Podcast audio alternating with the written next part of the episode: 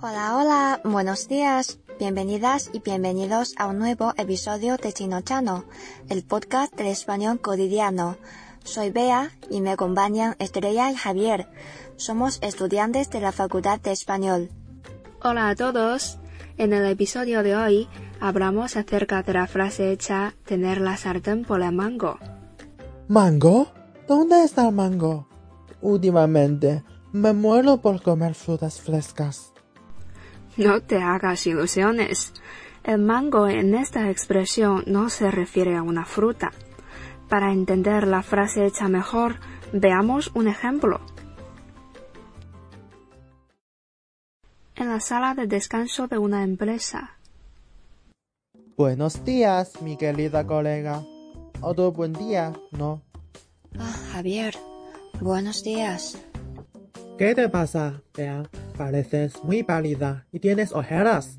¿Acaso te has quedado despierta hasta la madrugada otra vez? Sí, la elaboración del nuevo proyecto me tiene muy ocupada. Apenas me quedan dos días para presentarlo y todavía tengo cosas que perfeccionar. Uy, tantos esfuerzos que has dedicado. Sin duda, será una maravilla tu idea. Ah, si el jefe hubiera podido verla. Un momento. Si hubiera podido, ¿por qué lo dices así? Mm, pues, discúlpame. Es que me dicen que el jefe ya ha decidido aceptar la propuesta de Estrella. Pero ni siquiera se han hecho la reunión. Exacto. Pero dicen que es su ama... Eh, eh, Esto quiero decir amiga especial. ¡Qué remedio! ¿En serio? Joder, vaya zorra. Completamente otro clavo en el ataúd de feminismo. Ay, tranquila, tranquila. Tú tienes mejores capacidades que ella. Lo reconocemos todos. Sea como sea, hasta ahora es solo un rumor. Te lo digo solo para que tengas cuidado. No puede ser así. Es totalmente injusto. Voy a hablar con el jefe. Ahora mismo. ¡Ay, qué casualidad! También estáis tomando café. ¿De qué estáis hablando? ¿Qué pasa, Bea? Acabo de llegar y ya te vas. ¿Por qué tienes tanta prisa? Dímelo, tal vez te pueda ayudar. En fin, Estrella, no pasa nada. Estoy muy bien. Preocúpate de tu conciencia. Me voy. ¿Qué le pasa hoy? No sé, cosas de mujeres. Después de anunciarse el resultado. Vea, ¿te has enterado? Resulta que finalmente el jefe ha elegido el plan de Javier.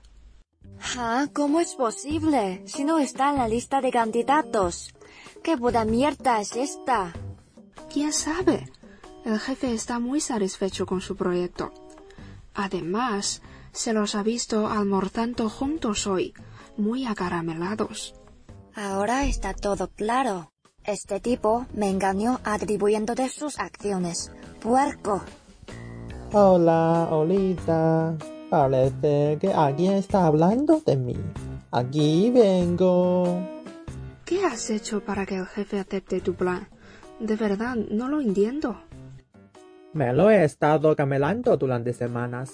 Después de todo, siempre es el jefe que tiene la sartén por el mango.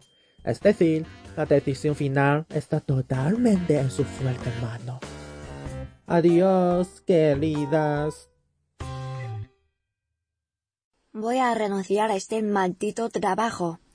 Pero antes voy a... ¿Volar por los aires del edificio con el jefe y Javier dentro? Eh, no. Voy a tomarme un whisky. Triple. Pues vamos juntas. También me hace falta. En esta conversación, tener la sartén por el mango significa tener el dominio, el poder absoluto o una gran ventaja sobre otros en una determinada situación. Quien tiene la sartén por el mango es el que decide qué se hace, quién lo hace y para qué se hacen las cosas. Por ejemplo, en la casa de Javier, es su madre la que tiene la sartén por el mango. Todo el mundo la obedece. Y en China Hace muy buen tiempo en primavera. Por cierto, en esta frase, el mango se refiere a la parte saliente de un objeto que nos permite agarrarlo. El mango de la sartén permite cocinar sin quemarnos. Aquí termina el episodio de hoy. Si te interesa el podcast, recuerda que puedes suscribirte y que la semana que viene tendrás otro episodio. Y no olvidéis darnos un me gusta, hacer un comentario o darnos 5 estrellas. Y recuerda lo que decía el escritor francés Paul Valéry. Cuando alguien te lame los zapatos, colócale el pie encima antes de que comience a morderte. Muchas gracias por escucharnos. Adiós a todos.